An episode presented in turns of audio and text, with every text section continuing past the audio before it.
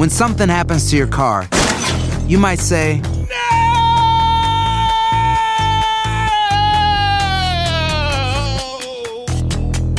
My car. but what you really need to say is something that can actually help. Like a good neighbor, State Farm is there. And just like that, State Farm is there to help you file your claim right on the State Farm mobile app. So just remember, like a good neighbor, State Farm is there. State Farm, Bloomington, Illinois. Bienvenidos al podcast de Buenos Días América, la revista radial más completa para los hispanos. Política, salud, economía, tendencia y deporte son algunos de nuestros temas. Bienvenidos. Hoy en Buenos Días América conversamos con el alcalde de Miami, Francis Suárez. Tocamos varios temas, entre ellos el interés que existe para que esta ciudad se convierta en un gigante tecnológico. También viajamos hasta la frontera sur de México. Jessica Cermeño, corresponsal de Univisión, nos habló de los problemas que siguen en la frontera. Doctor Juan Rivera, corresponsal de salud de Univisión, tocando varios temas alrededor del COVID-19 y la vacuna. Roxy Sugasti, periodista de primer impacto en Colorado, la masacre de 10 personas en un supermercado de Colorado, incluyendo el primer policía que llegó al lugar, nos da detalles. Marta Arias, abogada de inmigración, en nuestro miércoles de inmigración, respondiendo a las preguntas de nuestros oyentes. Tus mañanas están llenas de energía de la mano de Andreina Gandica y Juan Carlos Aguiar. Aquí, en Buenos Días América, hacemos un recorrido por esos temas que son importantes para ti. Noticias, inmigración, salud, el acontecer diario, las tendencias y por supuesto los deportes. Buenos Días América, este programa es tuyo.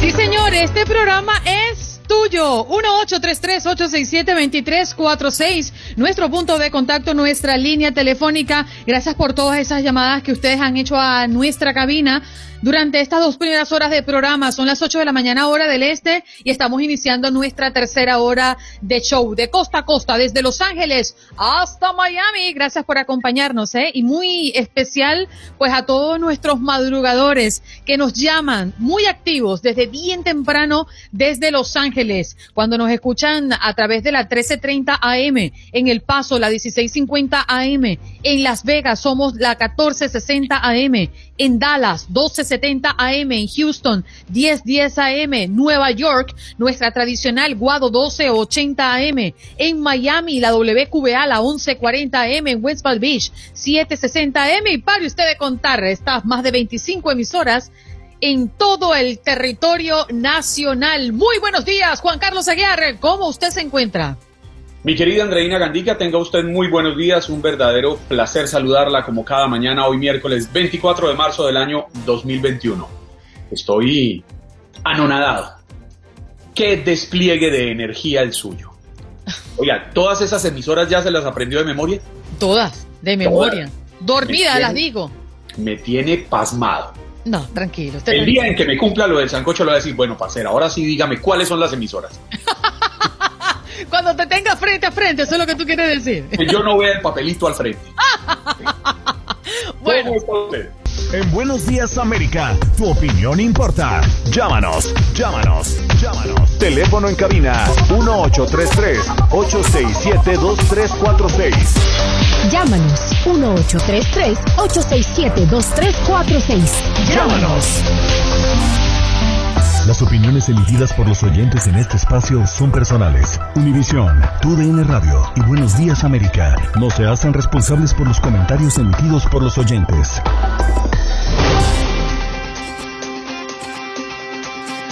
Días, América de Costa a Costa, entrando ya a su último bloque de programa y con promesa cumplida. Pues tenemos en la línea telefónica a Francis Suárez, alcalde de Miami, para hablarnos de muchos temas alrededor de la ciudad. Buenos días, alcalde, gracias por estar con nosotros.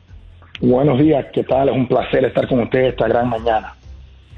Bueno, existe un gran interés por parte de la ciudad para convertirse y convertir en- a Miami en un gigante tecnológico. ¿Qué está pasando con esta intención, alcalde?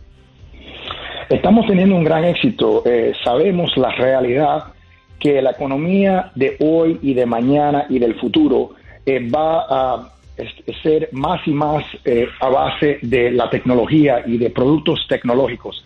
Así que cada ciudad, no solo en Miami, pero en, en los Estados Unidos, debe estar tratando de de crecer lo que es esa economía adentro de sus bordes.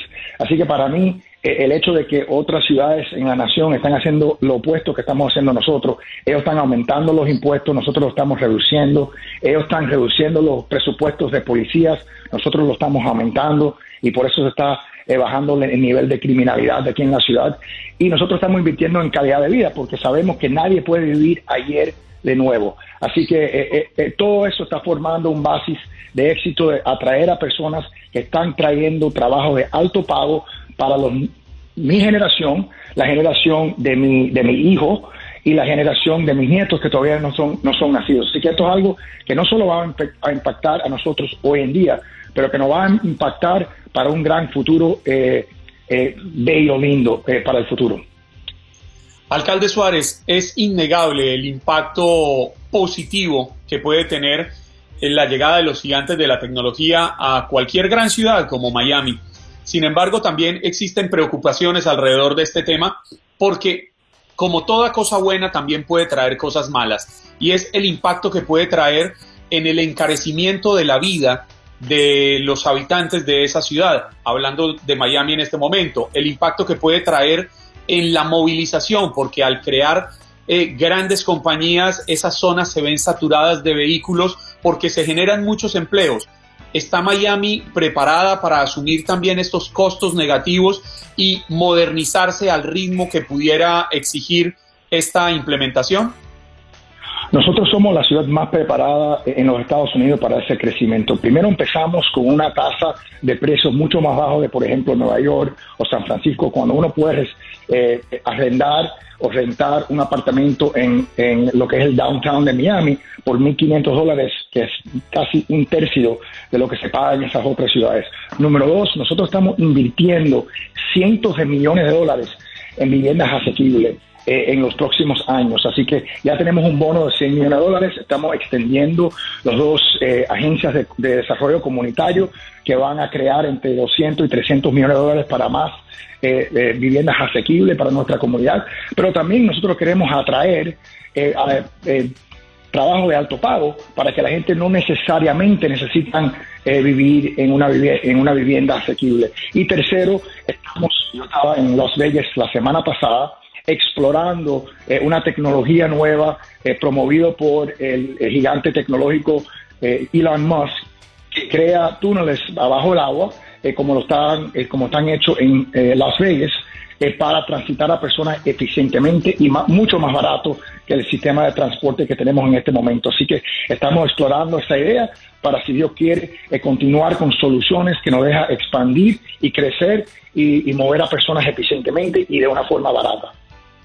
Alcalde, me, quiero quedar un momento en este último punto que acaba de mencionar, este sistema de transporte por túneles subterráneos, porque escuché y leí en otra entrevista, y quiero que me lo aclare, que serían túneles eh, diseñados para vehículos como Teslas únicamente, eléctricos en este caso. ¿Eso es así de real o no? Sí, es real. Yo eh, ya transité los túneles en Las Vegas. Eh, es similar a un Metro Mover, o sea, es un sistema de transporte masivo. Es para personas peatonalmente entrar en el túnel eh, y entrar en un vehículo y ir de un lugar al otro. Eh, es sin, obviamente, impedimento. Eso eh, disminuye lo que es el tiempo de transitar, el costo es mínimo y es por el momento, la forma en cual estamos tratando de financiarlo es eh, que la compañía lo financia, nos da una promesa de garantía de precio y también eh, que cobra a, los, eh, a los usuarios, o sea, a las personas que lo usan y no necesariamente una nómina que tiene que pagar la ciudad. Yo se lo pregunto específicamente, y perdón Juan Carlos, es por ese sentido de discriminación, porque si usted no tiene un Tesla para conducir o aliviar el tránsito y permitir la entrada a estos túneles, entonces quedaría fuera del beneficio. A eso me refiero. No, no, no, no, al contrario, es que es muy difícil, bueno, algunas veces es confuso entenderlo, pero no.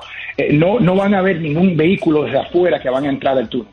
Esto es para personas como cualquier sistema de transporte masivo. Ellos caminan en el túnel y ellos utilizan los vehículos que son parte de lo que es el sistema de tránsito. Es como decir, nosotros no podemos manejar eh, cualquier vehículo en lo que es el Metro Rail. Ellos tienen carros en el Metro Rail que uno utiliza y esos son los carros que nosotros usamos para llegar de un punto al otro. En este caso, eh, los carros son Teslas, así que ellos eh, no tienen emisiones, eh, tienen la habilidad de ser autónomos, que es algo que van a hacer en el futuro, y eso es lo que ese va a ser el vehículo que va a transitar a las personas desde punto A a punto B. Así que todas las personas van a poder beneficiar de este sistema de tránsito porque no tiene nada que ver con el vehículo que uno, que uno conduce. Quisiera hacerle una pregunta eh, rápida, alcalde, antes de, otro tema que quiero tocarle que me parece muy importante. Leía una cifra en la que indicaban que actualmente el Metrorail mueve en Miami 50 mil personas al día, pero que estos túneles, que como usted explica, van a, ser usados para mover personas en vehículos eléctricos, en este caso marca Tesla, van a, a tener una capacidad de transportar 60 mil personas por hora. ¿Esa cifra es cierta? Eso es lo que me, indicaron la compañía, que ellos tienen la, capacidad máxima de transitar más personas en una hora que el sistema masivo que tenemos en este momento transita en un día. Así que yo creo que por esa razón, por el hecho de que el costo es mucho menor, esas son eh, razones por cuales esto se debe de explorar profundamente para ver si es viable en nuestra ciudad. Queremos recordarle a toda la audiencia eh, que estamos hablando con Francis Suárez, alcalde de Miami, que está con nosotros en Buenos Días América. Alcalde de Miami se ha visto afectado por el llamado turismo de vacunas. ¿Qué están haciendo para controlar esto? Nosotros le pedimos identificación eh, a las personas que se vacunan. Eh, es en contra de la ley venir desde otro país simplemente para vacunarse eh, yo me he expresado en contra de esa práctica desde el primer momento, la primera noticia en cual la eh, gente estaban abusando del sistema, particularmente al principio, cuando no tenía mucho, no teníamos mucho, muchas vacunas y, y, habían prohibiciones en las edades de las personas que podían recibirlo. Hoy en día estamos relajando esas restricciones de edad, pero todavía faltan mucha gente, muchos miamenses que faltan para vacunarse y nosotros deberemos en todo momento darle prioridad a los residentes nuestros antes de, antes, nada, antes de nada.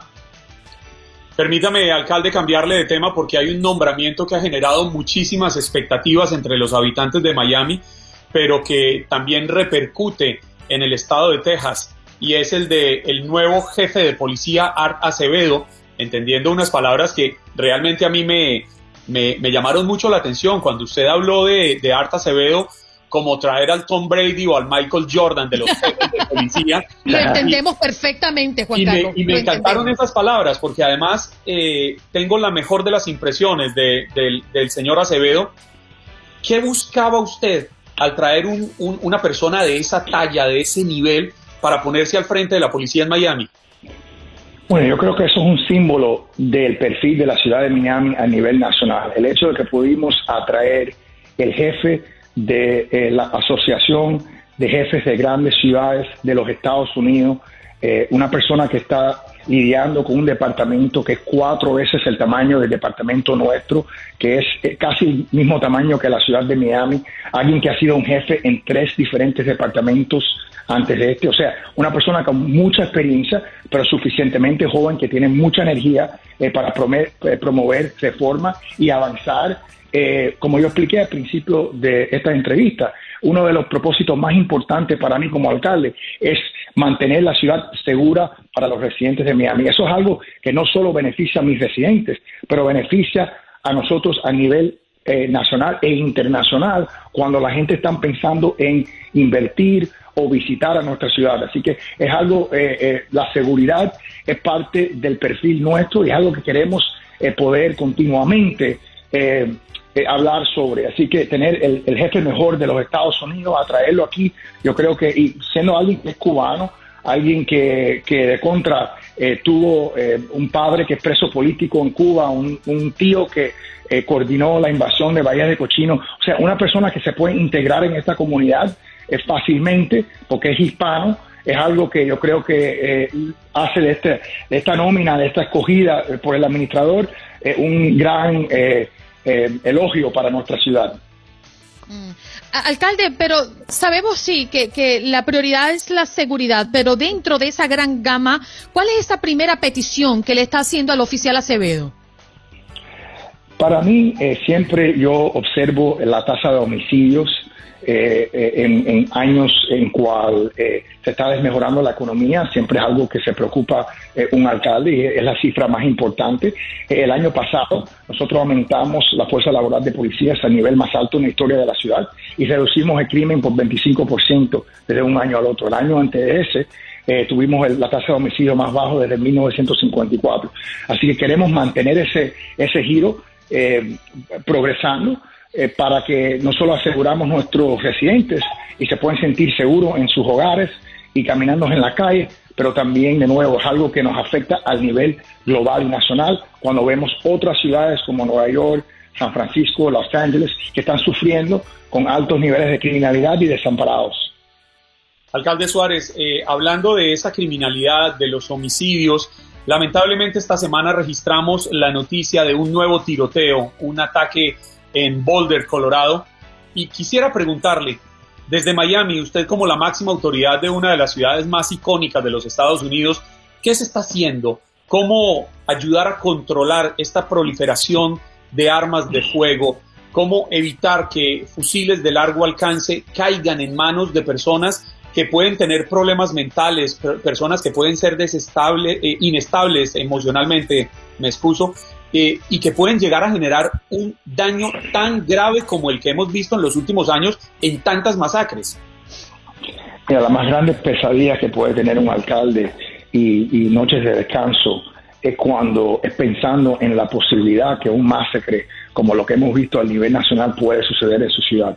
Eh, nuestro departamento de policía siempre se está adaptando a través de los incidentes que están sucediendo a nivel nacional e internacional. Así que no siempre nos estamos preparando, siempre estamos listos, tenemos contraarmas de distancia larga, eh, todos los policías, eh, no importa eh, eh, quién son, todos lo tienen, así que tenemos la habilidad de combatir esa fuerza de arma con, con el- la igual, pero sin duda, nosotros siempre hemos expresado como alcaldes urbanos la necesidad para controlar y reformar algunas de estas leyes que le dan a cualquier persona, no importa su capacidad mental para tener una, un arma de fuego, de fuego eh, eh, esta, esta habilidad.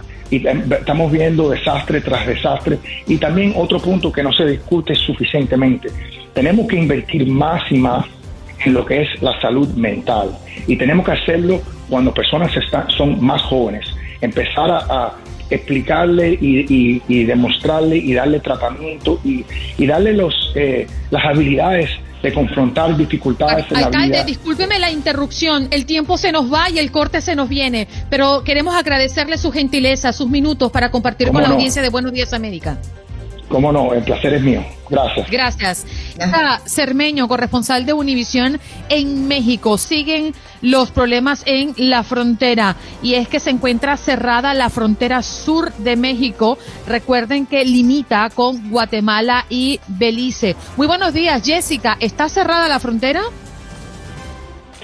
¿Cómo están? Buenos días. Pues en realidad no es que esté cerrada. Lo que hizo el gobierno mexicano es limitar supuestamente los cruces a los viajes no esenciales, que es exactamente el mismo esquema que tiene con la frontera norte con Estados Unidos desde hace ya varios meses. Entonces, supuestamente lo que hicieron con la frontera sur, que es donde yo me encuentro en Tapachula, Chiapas, eh, fue tratar de acomodar, de, regular todos estos cruces, porque esta, esta frontera es muy porosa.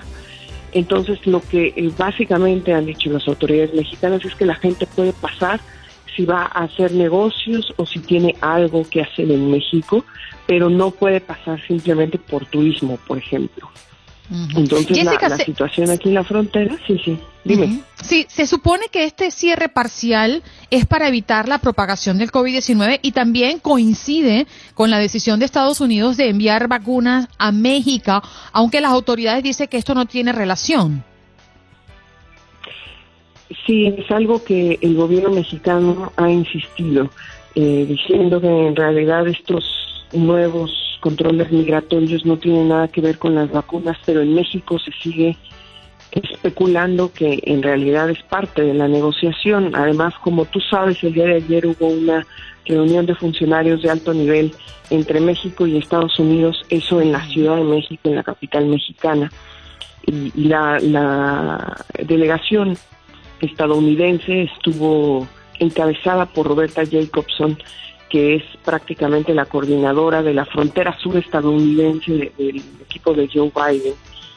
Y todos en realidad, la opinión pública aquí relaciona la entrega de vacunas estadounidenses con estos nuevos controles migratorios. Y así fue porque prácticamente estos controles empezaron cuando se anuncia que se iban a llegar 2.7 millones de vacunas AstraZeneca a, este país gracias a, las negociaciones con Estados Unidos. Entonces es difícil que alguien no crea que, estos controles no tienen que ver con las vacunas. Jessica, tú que estás allí en, en, la, en la frontera sur de México, ¿Qué has visto? ¿Cómo está operando los agentes de migración? Y si mm, también puedes relatarnos un poco del cruce de las personas que logran hacer el recorrido. Mira, eh, eh, siempre eh, donde yo me encuentro en, Chiapas es un cruce natural.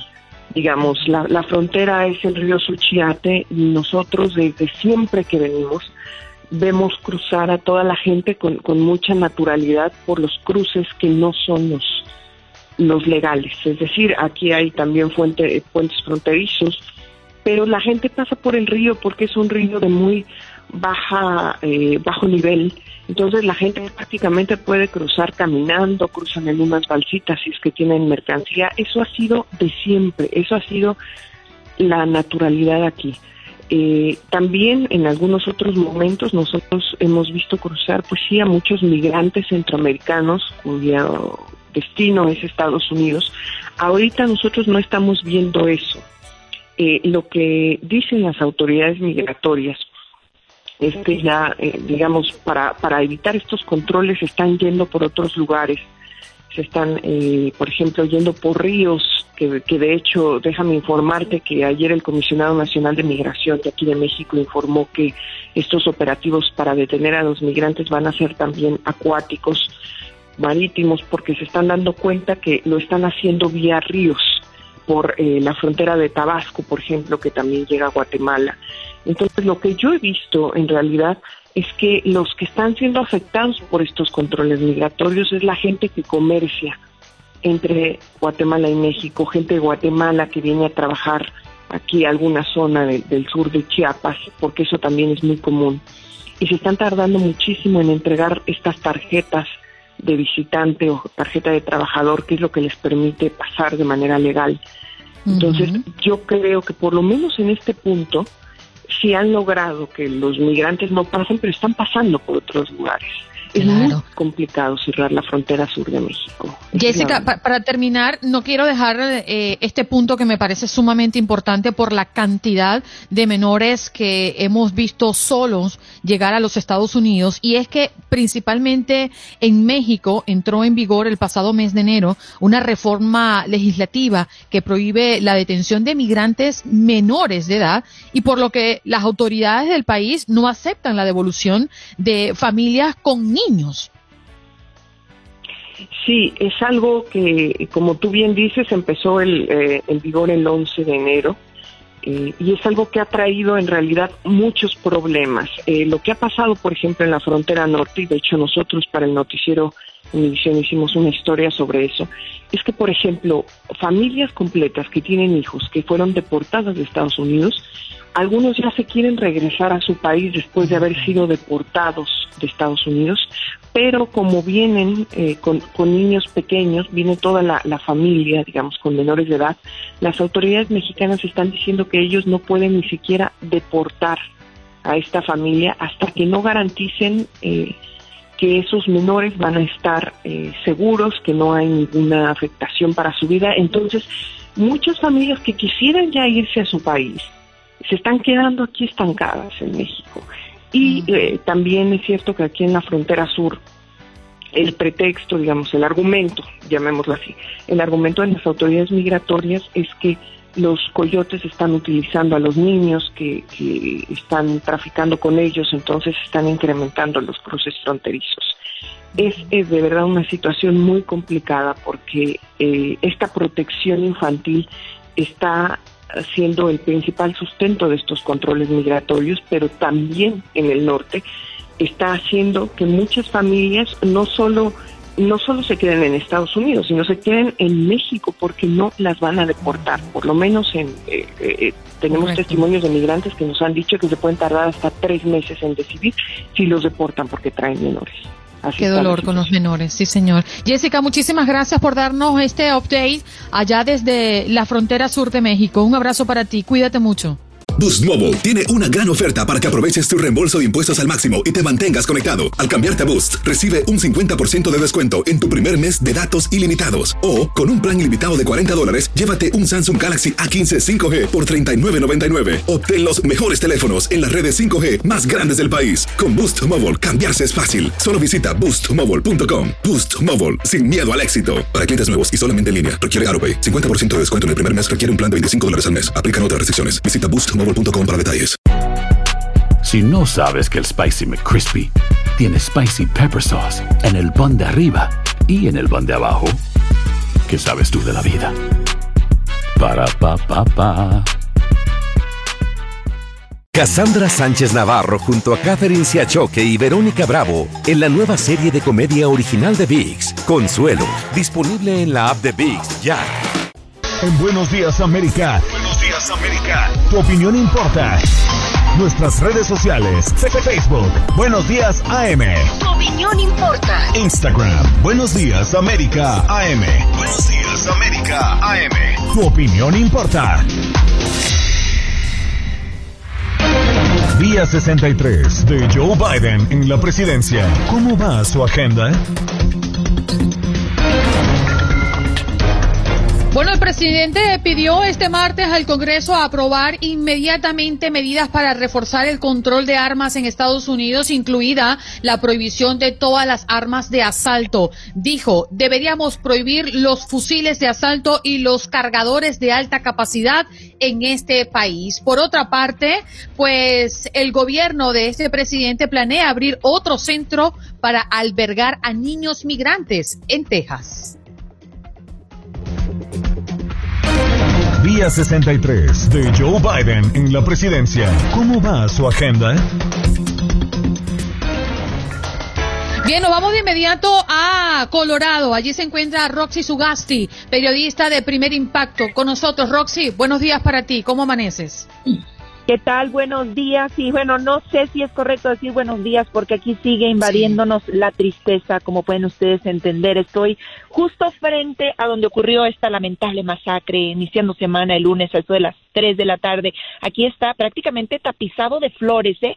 Son cientos las personas que han venido, se han detenido aquí frente a la tienda King Supers de Boulder, Colorado, han dejado una flor, un mensaje, pancartas. Y fíjense que también ha estado nevando, ¿eh? Toda la mañana, todas estas flores cubiertas de blanco, pero aún así, con las inclemencias del, del, clima, del tiempo, con tanto frío, con la nieve, la gente sigue llegando. Y los detalles también van saliendo a la luz. Eh, ya las víctimas fueron, eh, como todos sabemos, identificadas. Son 10 nombres que ya fueron dados a conocer, de los cuales se confirmó tres personas trabajaban en este supermercado King Supers, incluyendo una joven que era la gerente de la tienda. También son seis clientes y el policía cuyo nombre también se dio a conocer, de hecho, desde la primera noche de esta masacre. ¿Qué es lo que sabemos hasta el momento en cuanto al pistolero? Bueno, también ya conocemos su nombre, fue identificado mm, ayer después de conferencia de prensa, eso del mediodía. Eh, sabemos que según su familia era una persona trastornada de la mente, que según su hermano, que ha estado hablando con medios de comunicación, eh, tenía delirio de persecución. También trascendió apenas esta mañana que el arma de asalto, ese rifle acá, eh, perdón, eh, AR-15, AR-15, que compró aquí en Colorado, sí, correcto, correcto, ya estaba um, tratando de modificar, pero no. Ese rifle AR-15 que compró el pistolero aquí en Colorado fue el mismo día, escuchen esto, que ocurrió el tiroteo de Atlanta, o los tiroteos, mejor dicho. Ahora, la policía no ha confirmado si esto está vinculado, es decir, que este hombre haya, se haya inspirado o, que se le haya ocurrido, ¿no? Por esa masacre o esas masacres, comprar un arma aquí y ocasionar esto aquí en Colorado. Pero, pues sí llama la atención, puesto que fue la misma fecha, ¿no? Claro. Roxy, eh, de los nombres eh, filtrados o, que, o, entregados por las autoridades, ¿se sabe si hay hispanos, asiáticos entre las víctimas? No, mira, por el momento parecen ser puros nombres anglosajones. Eh, cabe destacar que aquí en Boulder eh, hay muchas familias anglosajonas, un poco los hispanos. Sí hay hispanos, hay que decirlo, que trabajan en los restaurantes, sabíamos que había hispanos trabajando en esta tienda e incluso tuvimos la oportunidad eh, de platicar con uno que se salvó eh, pues de milagro, ¿no? Estar ahí adentro, pudo esconderse, escuchó las balas, vio al pistolero, vio los cuerpos sin vida de las personas que, que pues eh, lamentablemente fallecieron eh, y, es así uno de los de los hispanos que trabaja eh, en este King Supers en específico y repito en restaurantes en bancos tenemos comunidad hispana aquí pero pero según lo que nos indican los nombres no hay gente hispana que perdió la vida Roxy tú que estás en Boulder ¿Qué es lo que está pasando con la comunidad? La comunidad después de algo como esto se resguarda. Eh, entendemos que están planificando vigilias y que sí va a haber un movimiento importante porque hay muchas familias llorando en este momento a sus familiares. ¿Qué puedes describirnos de lo que hoy se está viviendo allí? Es correcto, lo que les decía, hay bastante gente aquí esta mañana dejando flores y, y sí, se están organizando mm, para hacer esas vigilias, pero sobre todo para levantar la voz como comunidad, dicen, están convocando a toda la comunidad de Boulder, a todo Colorado y al país entero, ¿por qué no decirlo? Eh, para que se inicie un mejor control de armas a nivel nacional. Están pidiendo que ya no ocurran masacres como esta, eh, que ellos dudaban, sinceramente, a, a, voz de ellos, que ocurriera aquí, porque Boulder es considerada una de las ciudades más seguras. Es considerada como una burbuja donde venía la gente a vacacionar porque era tranquilo, sin preocupaciones de que pase esto, de que alguien te robe, etcétera. Entonces, pues no, ya Boulder queda marcada por este lamentable hecho violento. Y el atacante, recuerda, hablábamos ayer, Roxy, de las famosas imágenes que se conocieron de un hombre que al parecer iba herido en su pierna y que lo llevaban unos policías lo custodiaban, que se encontraba en ropa interior. Se pudo establecer si finalmente si era ese hombre el atacante de cuya identidad ya dieron a conocer. Correcto, correcto. Eh, la identidad de Ahmad Al-Aliwi Alisa, de 21 años y residente de Arvada, es ese mismo hombre que llevaban esposado y ensangrentado de una de sus piernas, que en un inicio fue llevado a recibir atención médica. En este momento sabemos ya está bajo custodia en prisión eh, lo que nos indica que, bueno, no era de tanta gravedad esa herida que tenía en una de sus piernas, puesto que ya, ya está bajo custodia en la, en la cárcel. Si es él, eh, el, que estuvimos viendo en las imágenes y pues ya vimos también una imagen más clara de su rostro, ¿verdad? Entonces, si lo comparamos, vemos claramente que se trata de la misma persona. Roxy, el, el, policía mm, fallecido, lamentablemente, que está dentro de la lista de los 10, eh, de las 10 personas muertas en Colorado por este tiroteo, ¿qué se sabe, su trayectoria? Bueno, él tenía trabajando para la policía de Boulder desde el año 2010. el oficial se llama Eric Charlie, de 51 años. Eh, deja a siete hijos ya tenía mayor parte de su vida viviendo aquí en, en Boulder y es considerado un, un héroe, eh, debo decirles. Eh, aquí era muy querido por la comunidad, puesto que ya tenía muchos años sirviéndola. Lamentable, lamentable que un hombre entregado a la comunidad termine cayendo, muriendo de una forma tan, tan dolorosa, el impacto que puede generar en su, en su familia. Eh, me imagino que será despedido con todos los honores del caso. Así es, de hecho, desde que se sacó el, el cuerpo aquella noche de lunes, eh, hubo una fuerte movilización de todas las agencias policíacas enteras aquí en Colorado. Eh, le hicieron una valla, un- iban todas las patrullas con las torretas encendidas, eh, rindiendo honor y oficiales en ambos lados de la calle eh, saludando, ¿no? En, en seña de respeto cuando sacaban el cuerpo. Sí, y según los reportes, eh, este policía, Eric, fue uno de los primeros en llegar a la escena. Gracias, Roxy, por estar con nosotros el día de hoy. Que tengan buen día. Cualquier información, aquí estamos al pendiente.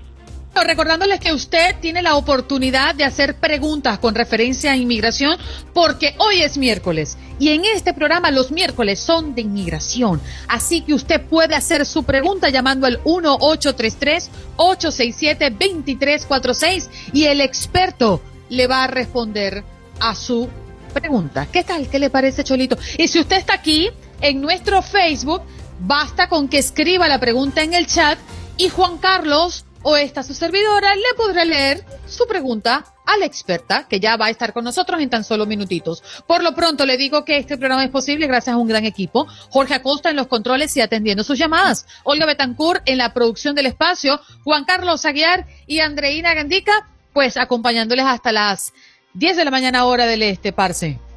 Así es, mi querida Andreina Gandica, estamos en la recta final, en la última hora del programa de hoy, cuando en Estados Unidos, en la costa este del país, 9, 2 minutos de la mañana, en el oeste, en el Pacífico, donde ya comienza a despuntar el sol, 6, 2 minutos de la mañana, y en el centro de esta gran nación estadounidense, 8, 2 minutos de la mañana. Una hora importante porque les contamos a ustedes lo que sucedió mientras dormían. ¿Qué pasó? ¿Qué pasó? ¿Qué pasó? Mientras usted dormía. Mientras usted dormía. Identifican a víctimas de tiroteo en Colorado. El sospechoso tiene 21 años y aún investigan el motivo. El hombre que abrió fuego en este supermercado de Boulder mató a 10 personas el lunes, incluido un policía que fue el primero en llegar a la escena de la balacera. Contenedor de basura en estación de Times Square explota cuando pasaba un policía y una madre con sus hijos. Sentí que la madre y sus hijos eran los ángeles de la guarda de ese agente, dijo a Noticias Univisión 41 Kate Kennedy, quien grabó la explosión y a quien muchos erróneamente hicieron responsable del accidente. Una frase que dice, ninguna persona razonable lo hubiera creído. Sidney Powell, ex abogada de Trump, admite que teorías de fraude electoral eran mentira. El Departamento de Salud de San Antonio en Texas busca llegar a personas con dificultades para alcanzar la vacuna. Mediante eventos especiales, las autoridades buscan llevar la vacuna contra el COVID-19 a personas de comunidades alejadas con barreras tecnológicas o del idioma. Es noticia en Chicago que será un miércoles ventoso con cielos parcialmente nublados y leve posibilidad de lluvia. Atención. Arrestan a residente de Arizona tras abordar a punta de pistola a soldados que transportaban vacunas de COVID-19. Larry Harris está acusado de seguir a elementos de la Guardia Nacional y pedirles, apuntándoles que salieran de sus vehículos en una carretera de Texas. El señor Harris parecía tener un trastorno mental, aseguraron las autoridades. Aumenta la tensión en la frontera colombo-venezolana. Las FARC destruyeron una aduana del régimen de Nicolás Maduro. ¿Por qué los crímenes de odio han aumentado contra las minorías en Estados Unidos? El reciente ataque contra la comunidad asiática en Atlanta, que dejó ocho personas muertas, ha puesto una vez más en evidencia una problemática que se vive en el país. El sociólogo Alex del Carmen asegura que en los dos últimos años este tipo de incidentes se ha incrementado no solo en Estados Unidos, sino a nivel mundial. Y nuestra pregunta del día, nuestro tema sobre la mesa, tras la reciente masacre registrada en Colorado por parte de un atacante solitario que dejó 10 personas muertas, el presidente Joe Biden urgió al Congreso a iniciar un debate que permita restringir la venta de armas de largo alcance y los cargadores de gran capacidad. ¿Usted cree que es hora de que los legisladores escuchen el llamado de la población que pide el control a la creciente proliferación de armas de fuego en este país? Llámenos al 1-833-867-2346. En Buenos Días América sabemos lo que te preocupa. Por eso es que de la mano de los expertos te guiamos y respondemos tus preguntas de inmigración. Estamos ya conectadas con Marta Arias, abogada de inmigración, hoy con nosotros en nuestro miércoles de inmigración. Pueden hacer sus preguntas a través del 1833-867-2346. Abogada, muy buenos días. Gracias por darse cita con toda la audiencia. Buenos días, Andreina y Juan Carlos. Muchas gracias por invitarme. Y bueno, aquí estamos, pero no me vayan a preguntar nada por Dios. Es competente y competente legalmente. Jamás pregunto eso, Marta. Eso son difamaciones y calumnias de Andreina Gandica hacia este, que es un amigo que la quiere tanto, la respeta, es solidario con ella todas las mañanas y ella me ataca. Pero no le voy a preguntar eso, Marta. Vamos a hablar solamente de inmigración, es mi compromiso. Muy bien. Ok, la primera mujer que lo mete en este programa. Me levanté temprano para echarme las cremitas rápido para tirar las arruguitas para que no me fueran a preguntar la edad. bueno, abogada, vámonos con el proyecto de ley que mm, aprobó la Cámara de Representantes la semana pasada para la residencia de los de DACA y los trabajadores del campo, pero es importante lo que usted quiere confirmar, no es ley todavía. Es correcto, es muy importante que las personas sepan que este es un proyecto de ley aprobado por la Cámara de Representantes apenas, no ha pasado al Senado, apenas va a pasar. Es un proyecto que le daría residencia a los trabajadores del campo que lleven cuatro o cinco años eh, dentro de los Estados Unidos trabajando en el campo eh, o una posibilidad de una visa de trabajo para los trabajadores del campo. Esa es una, ese es un proyecto. Y el otro proyecto está relacionado con la residencia condicional para los jóvenes DACA eh, y para ciertos TPS. Ahora, eh, lo importante, vuelvo y repito, Andreina, es que las personas sepan que eh, no pueden en este momento eh, hacer ninguna petición ante inmigración, no le deben pagar a nadie para eso porque tiene que pasar ahora al Senado y ya si el Senado lo aprueba se convierte en ley, pero mientras tanto no. Eso es lo que queríamos resaltar el día de hoy con la invitación a la abogada Marta Arias, porque no queremos que nuestra audiencia, nuestros oyentes, sus familiares, sus amigos, sus conocidos, caigan en estafa, sean víctimas de personas inescrupulosas que se presentan como abogados o como paralegales para decirles, venga, que yo págueme 100, 200, 500 dólares, yo le tramito esos formularios que eso le va a salir rápido. En este momento no hay nada de eso, Marta. Es correcto, por favor no, no vayan a caer en manos de personas inescrupulosas que están buscando simplemente una forma de, de pues, de realmente robarle a la gente. Eh, diciéndole, venga, yo le lleno ya que le va a salir su residencia. No, infórmense, escuchen aquí en Univisión Radio y escuchen en todos los medios que puedan eh, las noticias. Esto no es ley, todavía no se puede aplicar a nada, así que no le vayan a dar plata a nadie que le haga estas promesas. Bien, vámonos con las llamadas porque ya las personas están comunicándose a través del 1833-867-2346 con sus preguntas de inmigración. A ver, Luis, buenos días. Adelante con tu pregunta. Se cayó la llamada. ¿Tenemos a alguien más allí? A ver, Jorge. Ok, ok. 1-833-867-2346. Aquí en el chat tenemos una pregunta, abogada dice, cuando una pareja realiza la petición de su esposo o esposa, mi pregunta es, cuando se presentan a la cita, ¿la pareja tiene que estar en el reporte de impuesto con un número ITIN, abogada? A ver, no es que tenga. Eh, lo ideal es que si las personas están casadas y obviamente viviendo juntos, hagan su declaración de impuestos juntos, lo que se llama un joint filing, que los dos los presenten juntos. Ahora, si ese inmigrante todavía no tiene un número de seguro social, puede pedir ese IT number. El problema aquí, Andreina, es cómo lo va a pedir. Anteriormente una persona pedía el IT number eh, o el IT number, como le dice la gente, lo pedía eh, en cualquier momento del año el IRS o el Servicio de Rentas Internas ya no otorga ese ET number en cualquier momento del año. Únicamente lo pueden pedir el día cuando presentan la planilla de impuestos, ahí hay, adjuntan la planilla en la cual piden el IT number. En este momento se me olvida el número de la planilla. Pero en otras palabras, ahora en esta temporada de taxes, eh, presentan su planilla de impuestos y le dicen a su contador que por favor adjunte la petición del ITIN number para su cónyuge inmigrante junto con la planilla. Es decir, es la única oportunidad en que ahora están dando ITIN number. Antes se lo daban en cualquier momento, ahora ya no. Sabe, Marta, que yo quería hacerle una pregunta con respecto al TPS para los venezolanos, porque muchos ciudadanos venezolanos que se encuentran en Estados Unidos y que están expectantes de poder recibir este beneficio, tienen la duda de si pagar o no pagar para tramitar esto. ¿Es obligatorio tener un abogado o un paralegal que le llene los formularios o lo puede, si él decide hacerlo bajo su cuenta y riesgo, lo puede tramitar solo?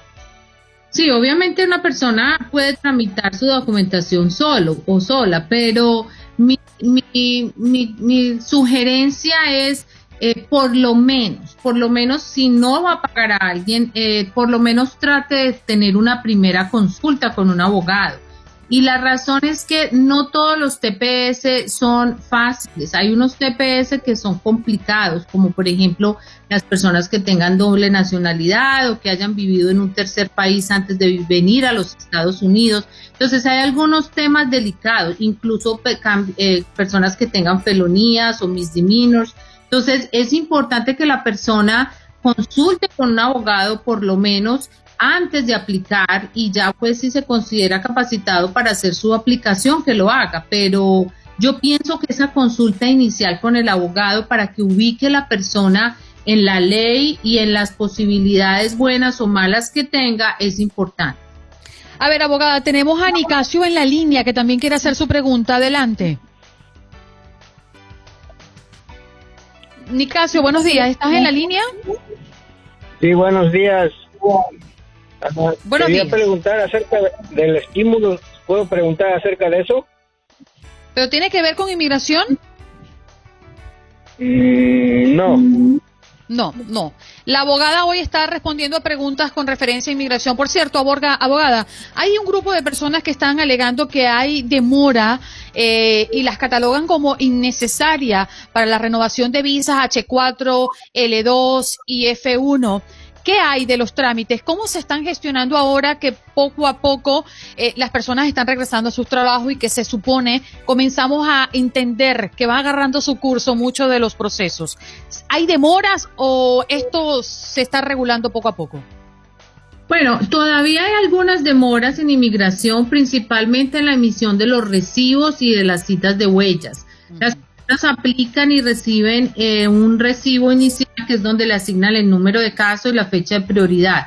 Y después, eh, comúnmente, en la mayoría de las peticiones reciben una cita para unas huellas. Entonces, sí es cierto que muchos de esos recibos se están demorando. Incluso muchas personas han pasado ya tres, cuatro meses después de aplicar y no reciben la cita de huellas. Eso es importante, entonces que sepan que les tiene que llegar esa cita de huellas normalmente entre unas cinco a siete semanas después de que apliquen. Si no les llega, por favor traten de someter, eh, llamar a inmigración o pedir lo que se llama un online inquiry, que es como una, eh, una pregunta en línea en la página web de inmigración pidiendo que les envíen por favor la cita de las huellas. Y es, está, ha habido demora, no solamente para las H, las F, es para todo tipo de casos. Manuel, adelante con tu pregunta. Sí, buenos días, Andreina, buenos días para todos. Sí, quiero una pregunta para la abogada. Yo tengo mi familia pedida, tanto mis hijos como mi esposa. Están todos los trámites ready. Para ellos llegar a la visa ya, ¿hay que mandarla ya a Santo Domingo? ¿O se la puede mandar tanto la visa aquí, el departamento de visa? A ver, yo no le entiendo la pregunta. Usted ya le aprobaron la I-130 por un familiar que tiene fuera de los Estados Unidos y ahora va a empezar un proceso consular. Entonces, eh, usted dice que ese proceso consular ya lo concluyó y, quiere saber si la persona lo puede hacer dentro de los Estados Unidos. Esa es la pregunta. No, no. Eh, ellos están como eh, preparados ya, pero la visa está aquí en el departamento de visas. Para llegar a la cita a ellos, hay que mandar la visa a Santo Domingo, se la pueden mandar sin, sin enviarla ya. No, a ver, cuando un caso está para proceso consular en el Centro Nacional de Visas, como usted dice, es porque la persona va, tiene que ir al consulado de los Estados Unidos allá en ese país a recibir la aprobación de su residencia. No, la, no se la van a mandar acá. Entonces tiene que llenar la aplicación de S260, asegúrese que la llenan y la someten y subir al sistema del Centro Nacional de Visa toda la documentación que se necesita para que así, una vez el Departamento Nacional de Visa le diga que todos los documentos están completos, ahí es donde ellos le hacen la cita en el consulado. Acuérdense que las citas estaban retrasadas porque los consulados estaban cerrados. Hay un poco de demora en la, en la agenda de las citas. Pero antes de que le agenden la cita, tiene que asegurarse que terminó el proceso. Dos, que recibió el email del Centro Nacional de Visas donde le dice, señor, todos sus documentos están listos, ahora espere la cita. Porque si usted... Abogada, el tiempo se nos va al aire, pero no quiero dejarla ir sin que nos cuente dónde podemos encontrarla.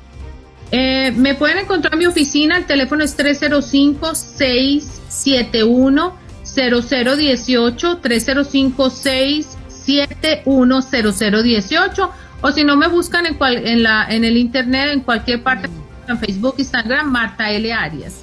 Perfecto, ahí teníamos a la abogada Marta Arias, abogada de inmigración. Gracias por acompañarnos en nuestro podcast. Buenos días América. Y recuerda que también puedes seguirnos en nuestras redes sociales. Buenos días AM en Facebook y en Instagram. Arroba Buenos días América. AM. Nos escuchamos en la próxima.